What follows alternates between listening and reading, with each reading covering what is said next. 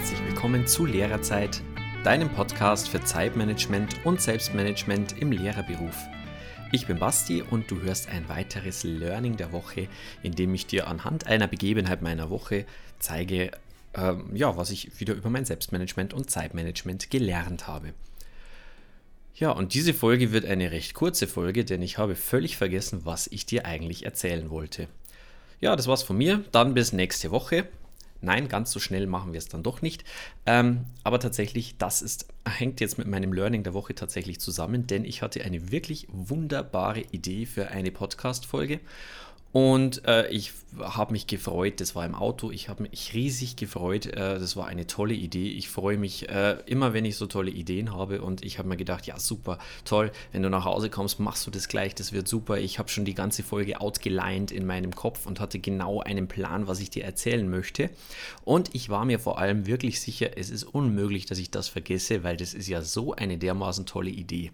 Ja, und vielleicht hast du es schon erraten.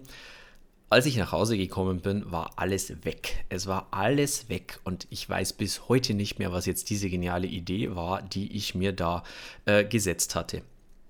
Ein weiteres Beispiel hat sich gestern ergeben und zwar ähm, sind wir in ähm, einer Woche bei einer lieben Freundin zum Geburtstag eingeladen und schon vor zwei Monaten wusste ich natürlich, was ich ihr schenken möchte. Wir sind da im Flur bei einem Gespräch drauf gestoßen und ich wusste einfach ganz genau, das ist ein wunderbares Geschenk. Da wird sie sich unwahrscheinlich freuen. Ja, und auch du, jetzt hast du es auch schon wieder erraten. Es ist völlig weg und ich komme einfach nicht mehr drauf, was ich ihr schenken äh, wollte. Ich habe sie jetzt in lauter Verzweiflung schon angeschrieben, ähm, dass sie mich erlösen soll und mir bitte diese Geschenkidee wieder sagen soll. Ich, äh, ja, sie weiß es auch nicht mehr.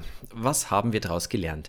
Wir haben daraus gelernt, schreib dir alle Sachen immer auf, auch wenn du denkst, dein Gehirn ist wunderbar. Du musst dir so viele Sachen am Tag merken, dass es einfach ja, es, es, ist einfach nur ganz natürlich, dass du auch die guten Sachen und auch die guten Ideen vergisst. Schreib dir alles auf. Ich schreibe seitdem äh, natürlich auch wieder alles auf und ich habe das eigentlich schon in den letzten Jahren immer sehr gut praktiziert, bin aber eben in diesen zwei speziellen Fällen einfach ja nicht mehr nach meinen eigenen Regeln vorgegangen, was leider auch immer mal wieder passiert und dementsprechend habe ich jetzt die Quittung kassiert. Es wird sich ein anderes Geschenk finden und ich werde auch äh, dafür andere Podcast-Folgen wieder machen. Vielleicht kommt mir diese Idee ja auch wieder.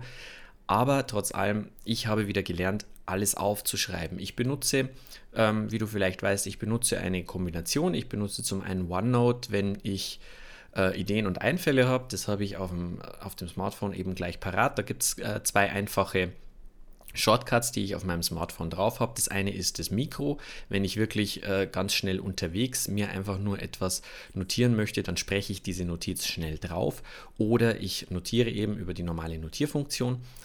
Und ähm, ja, für Termine verwende ich eine Kombination aus To-Do-Ist und dem Google-Kalender. Also wenn Termine reinkommen, da weiß ich schon lange, dass ich mir die nicht merken kann. Ähm, da muss ich die immer sofort aufschreiben, am besten mit äh, Zeit und mit Ort, weil ansonsten bin ich da schon wieder überfordert.